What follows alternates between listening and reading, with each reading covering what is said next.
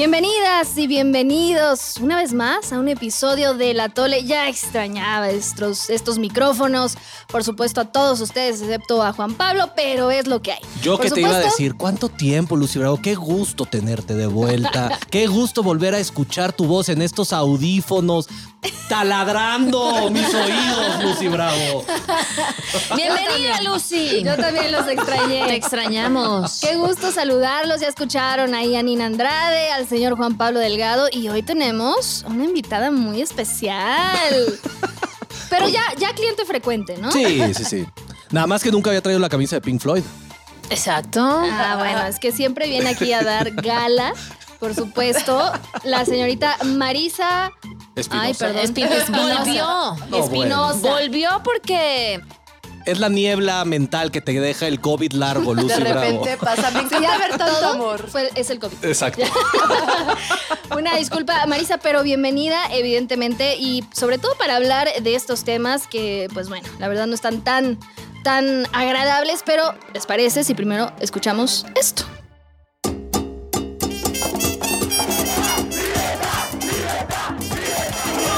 Este es el momento, no hay otro. Eh, está- ya está la definición total de que se va a caer el comunismo. También aquí estamos convocando a todos los revolucionarios del país, a todos los comunistas, a que salgan a las calles en cualquiera de los lugares donde se vayan a producir estas provocaciones. Feliz, feliz en tu día, amiguito, que Dios te bendiga, que reine la paz en tu vida y que cumplas muchos más.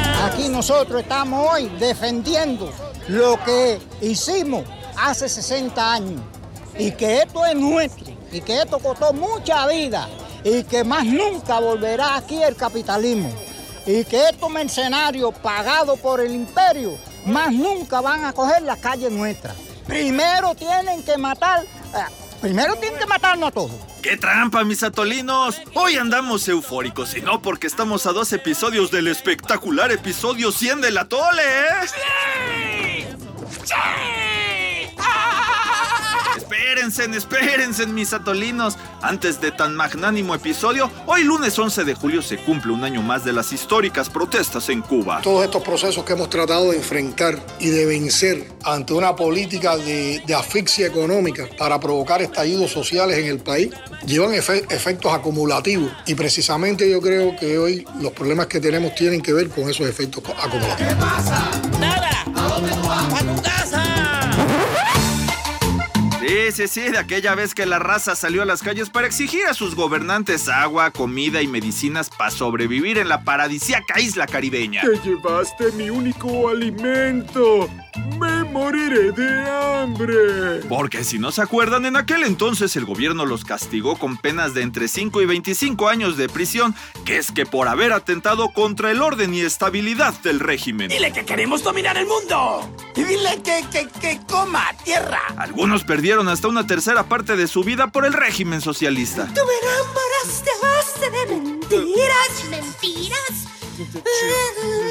De mentiras.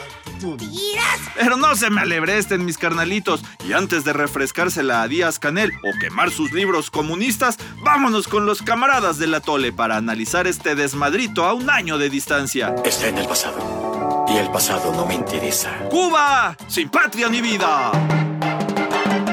Que estamos en vivo, Lucy Bravo. Entonces aquí no vamos a escuchar nada. Yo, es, exacto. Aquí no hay nada, Lucy. Exactamente.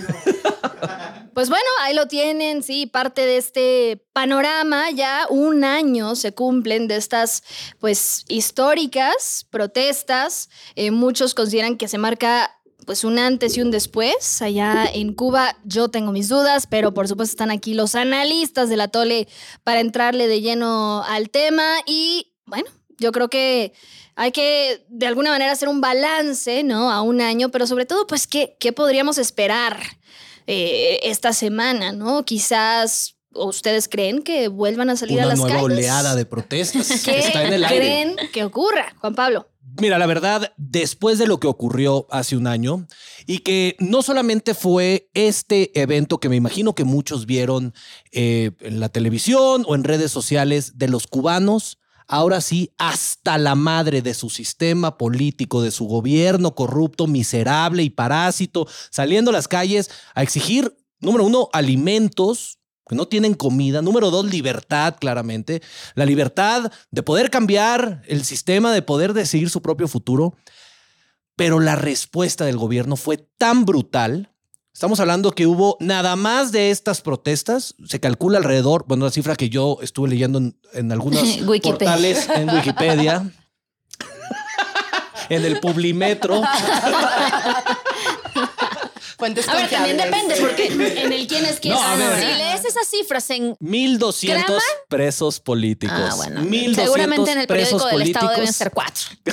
No, sí. Cinco. O ninguno, sí, exacto. Sí, es que exacto. En el caso, desafortunadamente, del régimen cubano, muy probablemente sea mucho más acer- este, certero y objetivo eh, Wikipedia que las fuentes No, oficiales. totalmente, totalmente Tienes toda, Desafortunadamente. toda, toda la razón.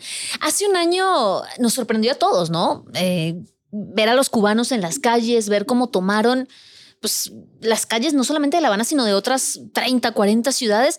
A mí me sorprendió gratamente, porque verlos despertar de ese letargo emociona. Ver que alguien pide la libertad que merece emociona. Ver que alguien dice, a ver, existimos, tenemos hambre, no tenemos luz. Y levantar la mano y alzar la mano es, es emocionante. El problema es hacerlo en un país comunista. Pues creo que es Y represivo. ¿Sabes Y qué? autoritario. Y creo que es bien, este, lo- lo de- algo, algo muy interesante que hizo que todo esto reventara es como el factor COVID, ¿no? Porque esto ha afectado muchos países. Creo que Cuba, de hecho, es, es uno de tantos que también alzó la, la mano porque el COVID al final los está ahorcando, ¿no? Este, este leve equilibrio que tienen como para apenas comer, apenas poseer, apenas gastar, apenas tener comida, gasolina. Y de repente el COVID llega, cierra todo, importaciones, exportaciones, eh, por supuesto que afectó la balanza. Yo El creo que es algo que el gobierno de, de Cuba nunca vio venir, ¿no? Porque al final lo que veíamos es, es que son las protestas más grandes desde 1994 y desde la Revolución Cubana, ¿no? Entonces, habla también de la importancia de, lo que el factor COVID hizo en la isla. Sin duda, y yo creo que sobre todo porque bien, digamos que eso vino a ser como la cereza del pastel de una eh, degradación, digamos, de la situación económica y social que ya se venía gestando incluso desde antes del COVID con el personaje favorito de este podcast, Donald Trump. Amigo de la casa. Exactamente, el cliente frecuente, el cliente número uno. Y porque también, evidente, eh, no, podemos ignorar que él, eh, al llegar a la Casa Blanca, pues prácticamente implementa una serie de, de medidas para pues echar para atrás todo lo que había logrado de alguna manera la administración Obama en términos de apertura hacia la isla y sobre todo en términos económicos, en lo que tiene que ver incluso con el turismo Claro, y que claro. había tenido pues hasta cierto punto un impacto positivo en la economía cubana y bueno, vino este señor para variar a darle al traste y bueno, después Pero- pero a el ver. COVID ya fue la, la gota que derramó el vaso. Una, una cuestión ahí, Lucy Bravo. O sea, porque- ya va, ya va. A culpa es de Trump. No, no, no, no, no. La Una culpa cosa está de a los repartir parejo. ¿no? Aquí vamos a repartir absolutamente parejo. todo es culpa de Trump. No Ok, importa esa- cuándo esa- leas esto. Esa era mi Se acabó el pregunta. podcast. Muchas gracias.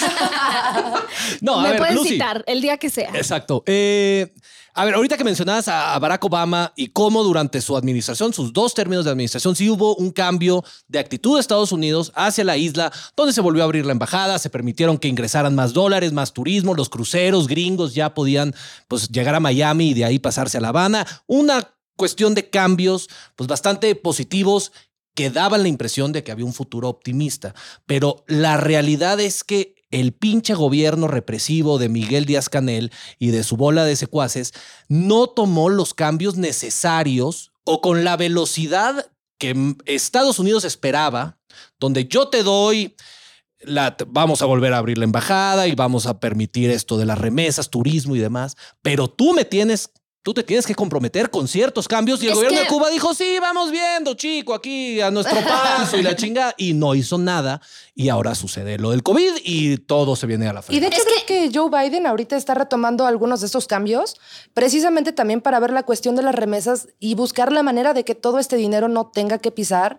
Eh, no tenga que pasar por las manos del gobierno, ¿no? Donde usualmente se quedan unas ¿Y será cantidades. posible eso, Marisa? A ver, yo no, yo, mira, eso que dices de que llegó este señor Obama y abrió y todos muy contentos porque por fin la isla recibía turistas.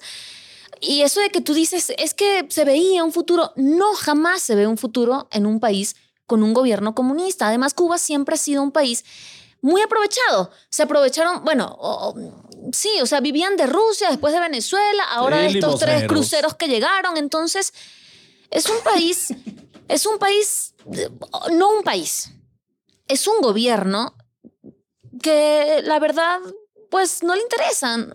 Es que mira, se me vienen tantas cosas a la cabeza. Tranquilízate y explícalas todas. Se me vienen tantas cosas a la cabeza que decir Es el del efecto Trump. de un gobierno los dije, comunista. te los dije.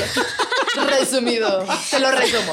Pero miren, volviendo al tema de las, de las protestas, o sea, primero, no estoy de acuerdo con que tú digas que gracias a Obama y a sus políticas, pues se veía un futuro en la isla. No, no se ha visto ni se ve en este momento un futuro en la isla de Cuba gracias o por culpa de este gobierno que tiene. Y volviendo al tema de las, de las protestas, decía Lucy cuando iniciamos este episodio de La Tole, que en este año, ¿qué ha pasado? ¿Qué han dejado esas protestas? Para mí, lo único que ha dejado es miedo y un montón de gente presa. Es correcto. Un montón de gente presa que muchos de ellos ni siquiera han tenido un juicio, simplemente fueron condenados sin pasar por un proceso.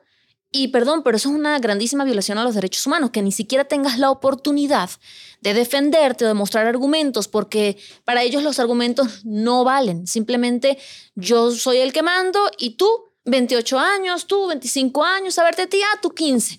Y así, ¿no? Entonces, eh, eh, todo eso lo que genera es que no creo que haya más, pro- más protestas. La gente tiene miedo porque pues, la- esa es la consecuencia de, manifer- de manifestarte en un país comunista. Y que, por cierto, digo, por, por violaciones a los derechos humanos no paramos, porque incluso en estas cifras que manejan diversas organizaciones eh, no gubernamentales internacionales, se, se habla de que un amplio porcentaje de estos presos son incluso jóvenes, menores de edad, porque no podemos olvidar que eh, la edad mínima penal en, Cuba es de 16 años y hay una amplia población, evidentemente, eh, encarcelada a raíz de estas eh, protestas y estos movimientos que son menores de edad y que reciben condenas no de unos meses, unos cuantos, no, de pues prácticamente una vida entera, ¿no? Y que dices, esa manera, no solo de truncar la vida de una persona, sino, o sea, imagínate todo lo que eso implica, evidentemente, para esas familias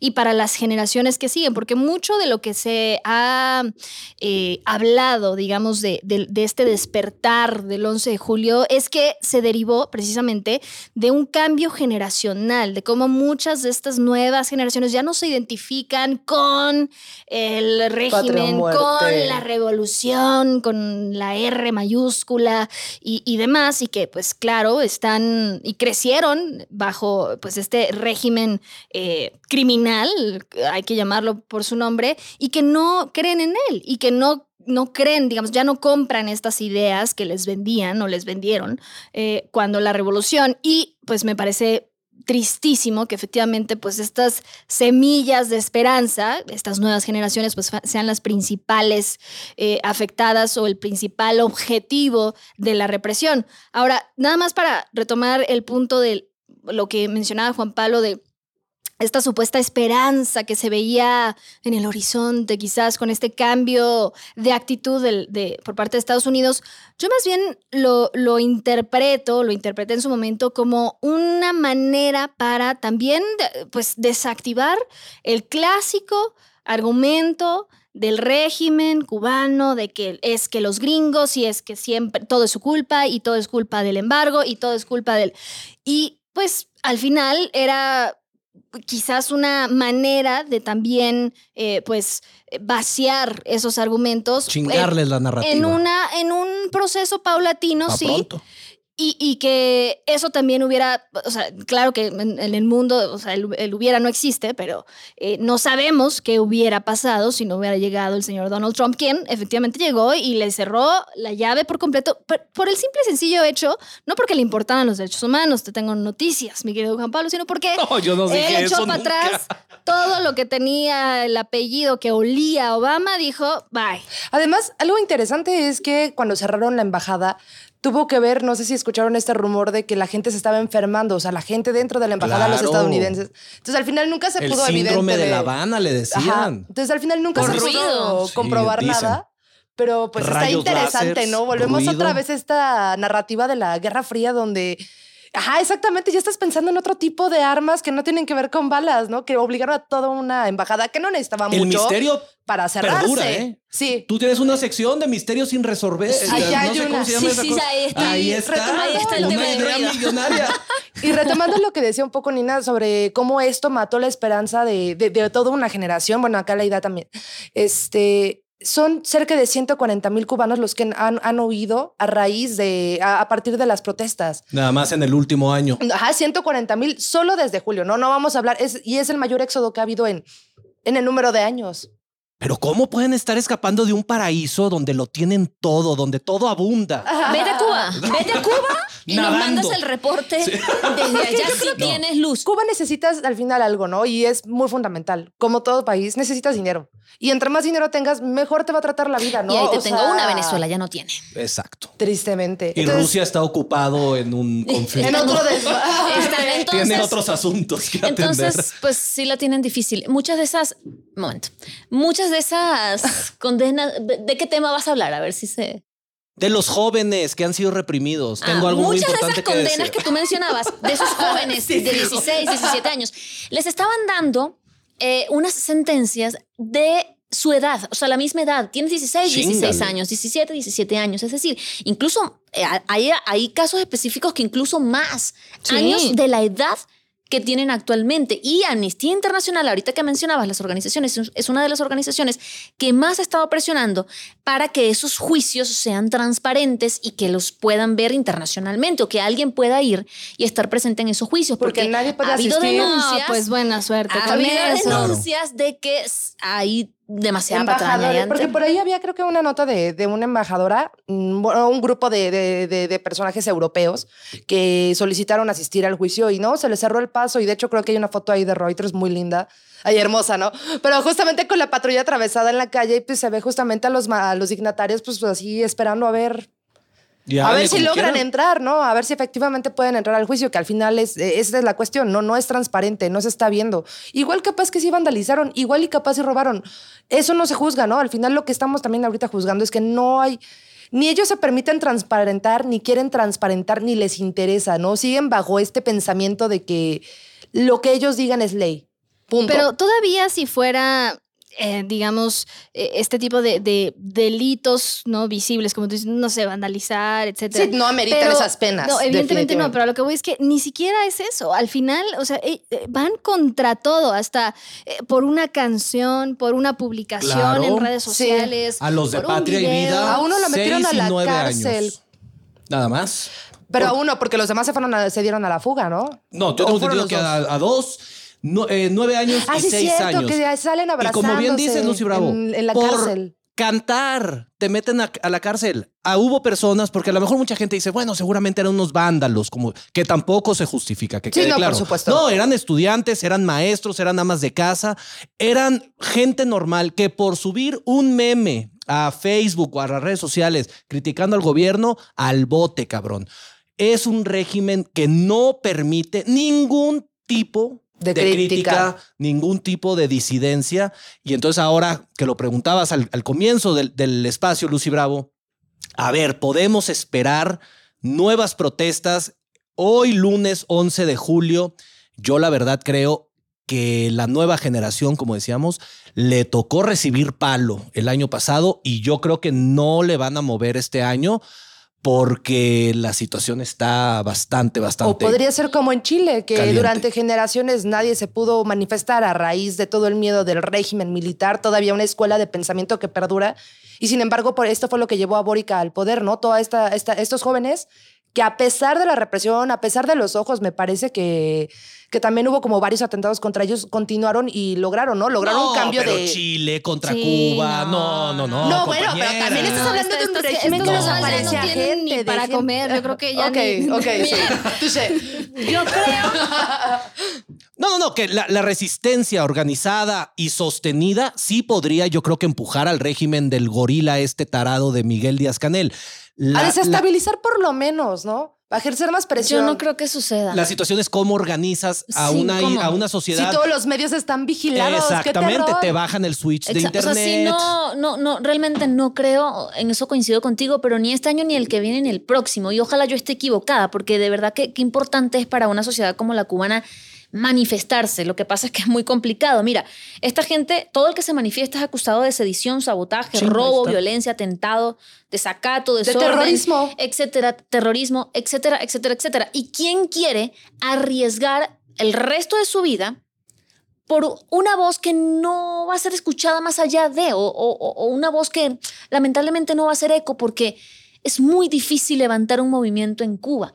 Además, estos, eh, cuando, cuando protestas y te acusan de cualquier cosa de estas, son penas mucho más altas que las de un ladrón, que las de un asesino. Entonces, pues te sale mejor robar en Cuba, ¿no?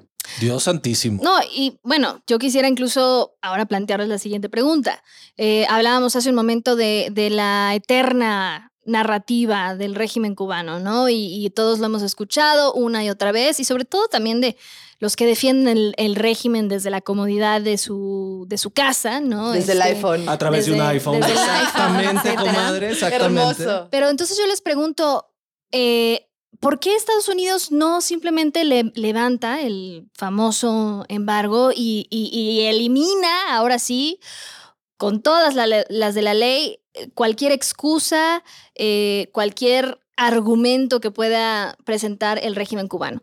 Creo que, digo, más allá de desmontar el mito, ¿por qué? ¿Por qué no? ¿Qué, qué pasaría? As- En términos bastante prácticos, yo creo que pierdes a toda la comunidad cubana de Florida, pierdes Florida en las elecciones y vuelve al poder Donald Trump con una promesa de ahorcar más al régimen cubano. Yo sí creo que es un cálculo meramente electoral de los gringos o que simplemente Cuba... Pues ahí lo tienen, no les hace nada, les vale madre ya a los gringos que los cubanos les estén diciendo imperialistas, llevan más de 50 años con el, la cantaleta del imperialismo, entonces dicen un año más, ¿qué más nos importa? Pues yo creo que es muy simbólico, ¿no? Porque al final, si ellos deciden hacer eso, es como decir, ¿saben qué? No tenemos problema con todas las atrocidades que han hecho Estoy- estos personajes durante estos últimos 60 años, ¿no? Yo creo que, o sea, más allá de lo que pueda significar económicamente, políticamente, o sea, el mensaje que da es como decir, no pasó nada, está bien, pues déjenlo ser, así son.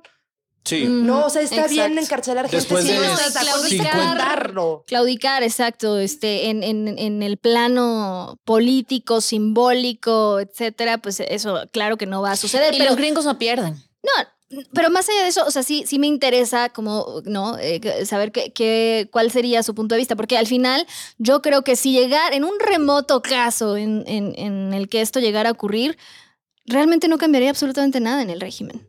Yo creo que seguirían exactamente los mismos tipejos en el poder, Más ricos. robando, eh, reprimiendo, Reprimiendo, claro. ultrajando, exactamente lo mismo. Y porque hay- ellos tienen todo el poder. Nada más hay que decirle a la gente del, del auditorio que siguen con estas, ¿cómo se podría decir? Pues discursos trasnochados del imperialismo y del embargo, el bloqueo famoso que le llaman algunos tarados, que no existe tal cosa. O sea, es una cosa donde es, es una situación donde Estados Unidos, las empresas gringas no pueden comerciar, pero Cuba comercia con quien se le dé su fregada gana y sus mayores socios comerciales son países europeos aliados de los gringos. Está Francia, está España, está eh, Holanda. Entonces los gringos realmente no le están quitando su poder comercial a Cuba, excepto con ellos mismos, que claro, es superpotencia, está muy cerca de ellos, claro que les, entre comillas, beneficiaría si no existiera este embargo, pero Cuba puede comerciar con quien se le dé su fregada gana, incluido México, y saben que no lo aprovechan, y nosotros que aquí nuestro presidente es muy amigo del régimen, Ah, pero no ¿qué le tal mueve. los conciertos de Silvio Rodríguez? Ah, eso sí, Lucy ¿Qué Bravo. tal?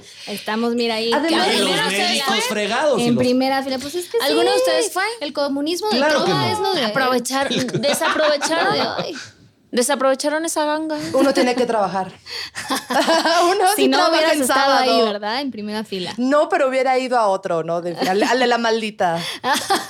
Pero entonces estamos siendo todos fatalistas aquí en este espacio diciendo que la situación en Cuba de plano no va a cambiar en el corto plazo.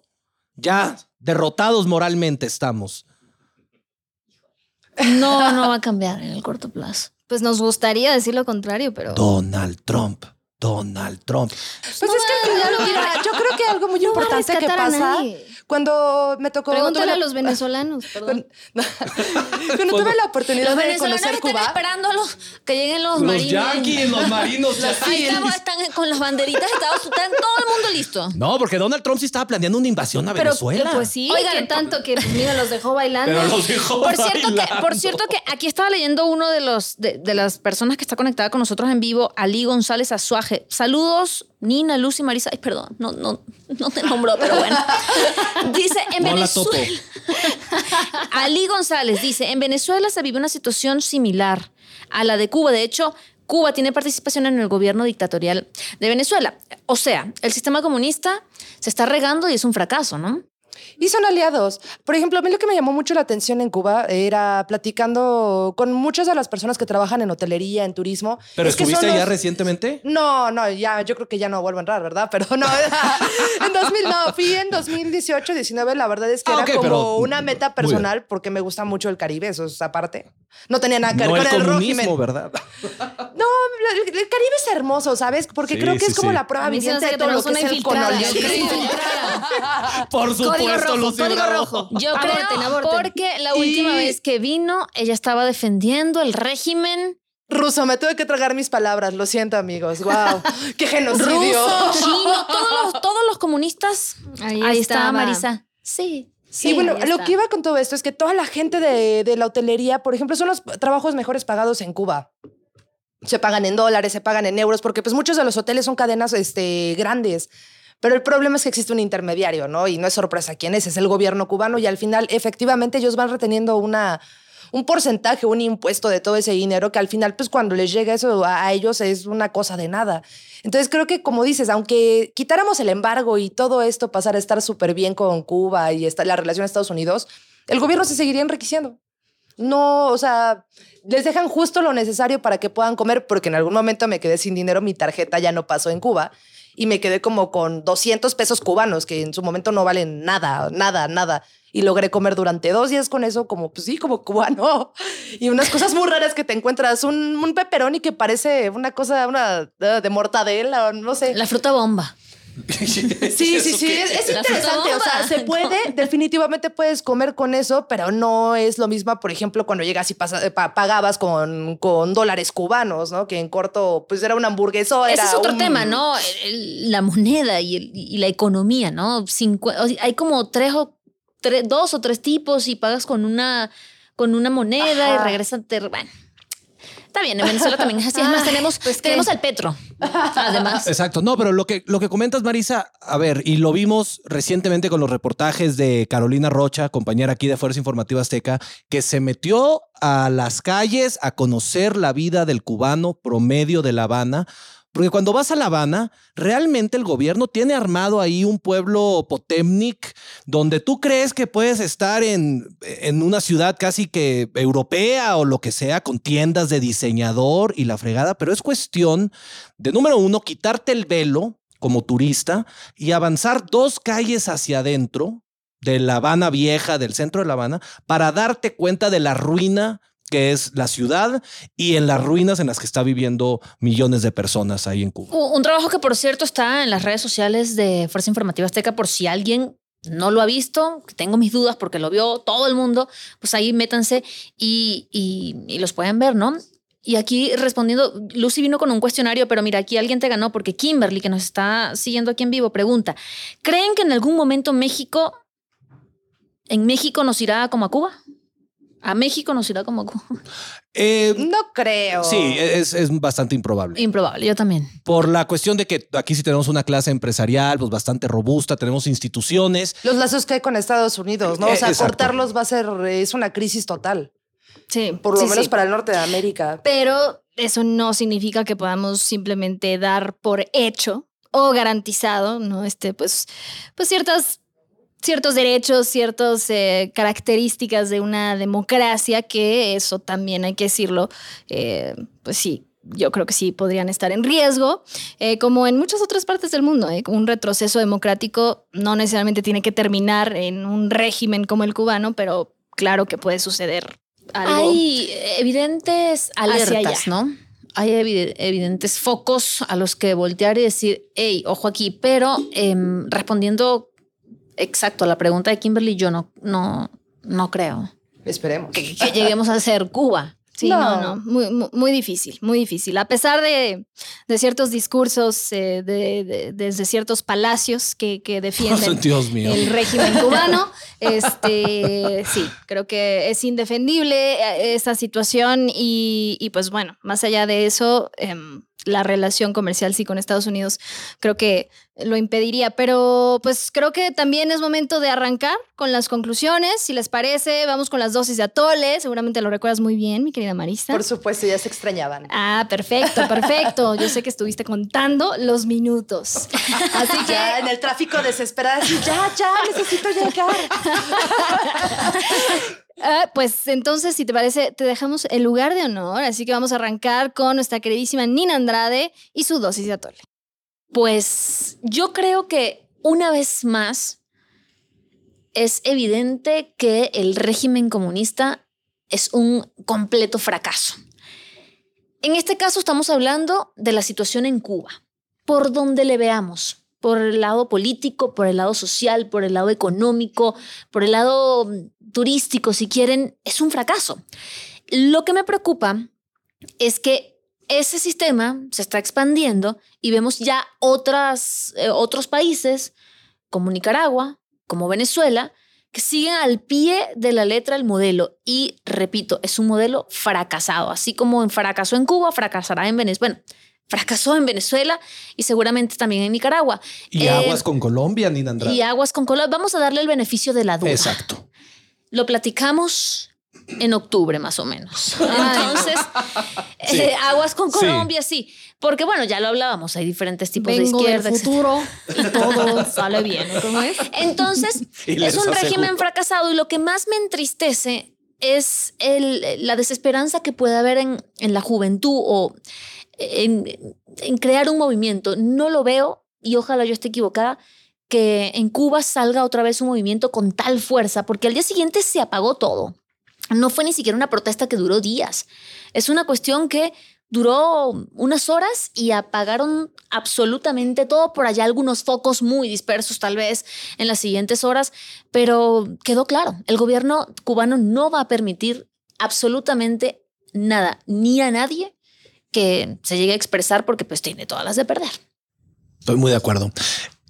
Yo simplemente quisiera decir rápidamente que Espera, porque ni siquiera te dieron la palabra, no inventes. no, pero Lucy Bravo, Aquí Ya hay sé democracia, aquí no hay Ese es el represión. problema. ya sé cómo nos llevamos. Ah, ya, ya Más vas. vale que hable ahora Vas, vas, vas, vas, vas. o quede silenciado por siempre por el régimen tiránico de Lucy Por cierto, que aquí alguien dijo que te lanzaras a la presidencia, que votaría por ti. Ah, bueno, Mm. no es la primera, el, no es la el primera partido persona. antimachos, ya lo tiene Lucy No Bravo. es la primera vez. No es la primera vez que, que me destapan. Ahora que está de moda. Ahora que está de que moda. está yo, de soy, moda. yo soy una corcholata muy conocida ya. Mi dedito fiu fiu. Quítate, Brad. Que te lanzas a la presidencia. Yo ya también te había dado mi voto. Sí, sí. No, la verdad plan- planeo hacer un live en mi casa y mostrar mi guitarra. Eh, así que espérenlo próximamente. Mi destape oficial. Señor Juan Pablo, adelante. Gracias, Lucy Bravo. Por fin se respira la libertad en este espacio. No, yo lo que decía al, auditorio, yo creo que una, una de las cosas que, que más está equivocada de la concepción de las personas sobre Cuba es que incluso previo a la llegada de Fidel Castro, allá en el año 59, Cuba se la estaba pasando de la fregada. Pero basta, por favor, que hagan una simple búsqueda en Google para darse cuenta que Cuba era uno de los países más exitosos de América Latina, en ingresos per cápita, en alfabetismo, en electrodomésticos en las casas, en automóviles, en, en fin, Cuba era un modelo de éxito que la llegada de Fidel Castro, no existe otra manera de ver este proceso histórico, le dio en la madre a la isla. Yo Y hoy- discrepo. No nos podemos- sorprende. No nos sorprende. y ahora yo creo que el heredero de ese régimen catastrófico, represivo, parásito de Fidel Castro y su herma- hermanito Raúl, que es este Miguel Díaz Canel, agarró su manual y no lo va a soltar. Y si Fidel Castro duró en el poder 50 años, yo le calculo que este gorila va a estar también ahí un par de décadas más. Lo único que le puedo decir a la gente es no dejemos de hablar de Cuba, no dejemos de denunciar. Desde afuera, creo que es lo único que podemos hacer y darle ánimo al pueblo cubano. Un día se terminará la dictadura. Un día. Pues sí, Ya puedes esperemos. discrepar, Marisa. Esperemos que sí algún día, pero la verdad es que se ve sumamente difícil, porque yo creo que si ni siquiera una situación eh, tan extrema y que ha llevado precisamente la miseria al límite, como lo que ha pasado pues en estos últimos años a raíz de la pandemia en la isla, si ni eso logró eh, pues eh, acabar con, con esta pesadilla, pues yo no sé qué más tendría que suceder, porque la la, la- la- situación en verdad está peor que nunca. Y creo que eh, cuando la población no, o sea, ya no, ya no les queda absolutamente nada, eh, ni siquiera tienen para comer, o sea, eh, una vez al día, creo que si ni eso los ha orillado a hacer algo, ¿no? Y, realmente, pues, derrocar a este gobierno o- o no sé qué, yo no sé qué, qué- tendría que ocurrir. Entonces, pues la verdad sí, sí lo veo difícil y pues sí, más allá de, de, pues estas eh, retóricas que ya hemos escuchado una y otra vez, eh, pues también me parece importante que aprovechemos estas fechas para, eh, pues sí, revisar eh, qué es lo que está pasando y ver incluso, pues, qué- en- de qué manera eh, podríamos eh, ayudar, ¿no? Siempre hay organizaciones, siempre hay alguna manera, pero mm, no podemos realmente hacer nada más. Entonces, pues, a ver, a ver qué ocurre en las calles. Pues bueno. no, este, no, yo nada más creo que quisiera resaltar algo, ¿no? Desde que estaba, o sea, Ba- Batista, desde antes de que entrara Fidel, hay un gran hay una gran cosa que siempre ha persistido, ¿no? Y es que el cubano promedio es pobre. O sea, porque antes de que Cuba fuera parte de Fidel, eh, pues en realidad era un, un protectorado, un, eh, un patio de recreo para Estados Unidos, ¿no? Donde al final quiénes eran los que vivían bien, quiénes eran los que importaban, quiénes eran los que estaban chido.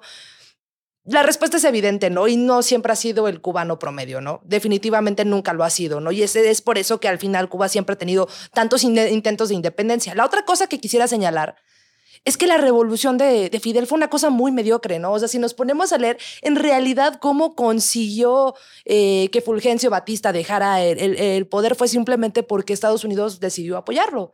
Pero pues también este personaje ya tenía toda una comitiva de seguidores que tampoco era muy grande, pero era lo suficientemente poderosa para que pues, Estados Unidos decidiera pues, dejar de apoyar a Batista y pasara con, con Fidel. Yo Culpa de creo, Estados Unidos. Sí, totalmente, yo sí lo creo. Y este... No estaba- Sí, más recientemente de Trump. De- Sí, totalmente, totalmente. Todo es culpa de Estados Unidos. En eso estoy ¿Y dónde totalmente de la acuerdo. autodeterminación? Yo de creo que por eso, esto fue una de las cosas que, que Cuba hizo muchos tu- titulares ahorita con la COVID, volviendo un poco, y fue con la creación de sus vacunas. ¿Por qué? Porque al final el hecho de crear esas vacunas, el hecho de que ya existan, de que pues de alguna manera se estén utilizando, pues sí, intenta un poco como legitimar un régimen que no tendría por qué existir en pleno siglo XXI, ¿no? Háblale a Putin también. Sí, no, bueno, bueno. No, y está cañón porque justo estaba leyendo que no, todavía no terminan de, de aprobarlas por la OMS, todo eso, lo cual, por ejemplo, si en su momento lo hubieran logrado hace un año, eh, Cuba estaría pasando por otro momento y probablemente ni siquiera hubiera habido este protestas, ¿no? No, tenemos la reencarnación del Che. Sí, no, claramente. Yo creo que-. Este, Hace falta un empujón todavía más fuerte para que ellos puedan pues pueda- puedan volver a organizarse, ¿no? Porque al final lo que se necesita para todo esto, a lo que voy, es que justamente necesitan organizarse para realmente crear una disidencia poderosa, ¿no? Que no sea una disi- si- disidencia fracturada como la que existe en Venezuela, ¿no? Y eso podría ser un inicio, pero al final, como dicen, pues con medios controlados, con castigos tan severos, con penas que rebasan cualquier cosa lógica, pues se ve complicado. Y la verdad es que tampoco les desea a uno que les pase algo muy malo para levantarse en armas, pero tampoco veo otra solución.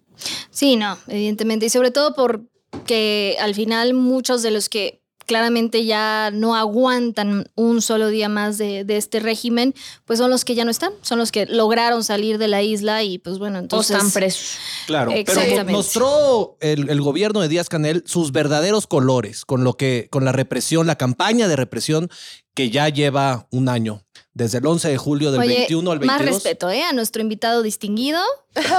Este, el señor Díaz Canel es cliente frecuente Ah, sí, claro. aquí, así que más respeto. Ciudadano honorario. Díaz Canel, Este, Boris Johnson. No, no, no, pero a lo, a lo que voy, personaje de categoría. a lo que voy ya como última conclusión es ya mostró sus verdaderos colores. Este cabrón es igual de represivo que sus amiguitos Castro y que toda la camarilla que está gobernando a Cuba. Entonces no no existe ninguna ilusión de que en verdad trajera alguna agenda de reforma para la isla. Es un pinche tirano idéntico a los que vinieron antes que él. Incluyo a Batista para que te sientas feliz. Gracias. Entonces la culpa es de los gringos aquí. La No culpa es de importa, Trump. no importa cuando leas esto. Así es. Gracias, gracias por habernos acompañado. Exacto. Gracias por eh, haber escuchado un episodio más de nuestro podcast. Eh, la señorita Nina Andal está levantando la mano, no sé es por que, qué. vean, aquí alguien puso que Juan Pablo es la salsa en los tacos del atole. Ah, Ay, gracias. Necesita, para que veas que sí, por ahí Pues tiene alguno no sé quién dos, seas, pero fans. te tenemos noticias. Ay, pero es mi mamá. Nina. Gracias, mamá. No sé quién seas, pero te tenemos noticias. Nina no le gusta ponerle salsa a sus tacos. Así que Por cobarde. lo lamento. Aquí. Oye, algo que. Levantando el anuncio velo. parroquial. Sí, Anuncio señor. parroquial. Ya se aproxima el episodio número 100 del Atole. Y yo creo que una buena dinámica que podríamos hacer es que la gente nos escriba en redes sociales. Ahí va a estar el Alex Huitrón y la Leslie eh, revisando preguntas que quisieran saber de nosotros, opiniones sobre algún tema, sobre nuestra vida. Y se las podríamos responder en el episodio número 100 y hacer algo especial. ¿No les parece? Sí, me parece perfecto y creo que me gustaría abrir la ronda de preguntas de una vez. ¿Cuándo vas a dar el anillo? ¿Ya? Lucy ¿Ya Bravo. ¿El anillo para cuándo? Primero cásate y luego hablamos, ¿eh? Quiero ver cómo te va en el matrimonio. buena, buena, buena, esa estuvo buena, Solo estoy buena, expresando el sentir del pueblo. sentir popular. Exacto. me encanta exacto. cómo se demuestran su amor. Esta es como una familia. Quedaste en medio. Ay, qué pena. Ya. Cuando te cases y vea tu experiencia, ya me, me lanzo. ¿Qué te parece, Lucy Bravo? Le doy seis meses. Sí, ya dije No, fecha. bueno, yo creo que mío. primero cae el régimen cubano. Pero bueno, está bien. Gracias por acompañarnos. No es cierto, Fernanda. Fernanda, date cuenta. Bueno, ya, vámonos. Y eh, recuerden seguirnos en todas las redes sociales de la Tole Podcast. Hasta la próxima. Adiós. Si quieres refil, aguántenos a la siguiente porque se nos acabó el atole. ¡Ay, los vidrios! Somos líderes en información digital. Somos multiplataforma. Somos Fuerza Informativa Azteca.